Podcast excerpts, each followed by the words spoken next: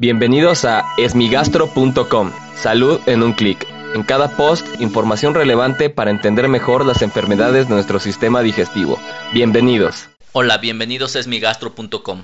Como siempre agradezco a todas las personas que han enviado sus preguntas. Si tienes alguna duda te invito a que escuche los episodios previos. Y si aún tienes algo que no te haya quedado claro, en el sitio web esmigastro.com encuentras el formulario a través del cual puedes enviarnos tu pregunta. La pregunta de hoy la envió María Elizabeth y quiere saber acerca de la gastritis y colitis.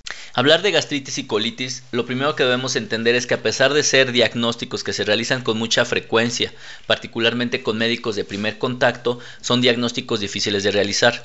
Inicialmente, hablando de la gastritis, este es un diagnóstico histopatológico. Esto significa que solo se puede realizar una vez que se realizó una endoscopía, se evidenció lesión en la parte interna del estómago, es decir, de la mucosa, y que un patólogo, es decir, a través de un pedazo de tejido que se obtiene llamado biopsia, puede revisarlo a microscopio y decir que existe gastritis o inflamación de las células gástricas. La gastritis no se puede realizar el diagnóstico por algún otro medio, se requiere obligadamente endoscopía y la realización de una biopsia. En el caso de la colitis ocurre lo mismo. La colitis sería, desde el punto de vista semántico, una inflamación de las células del colon.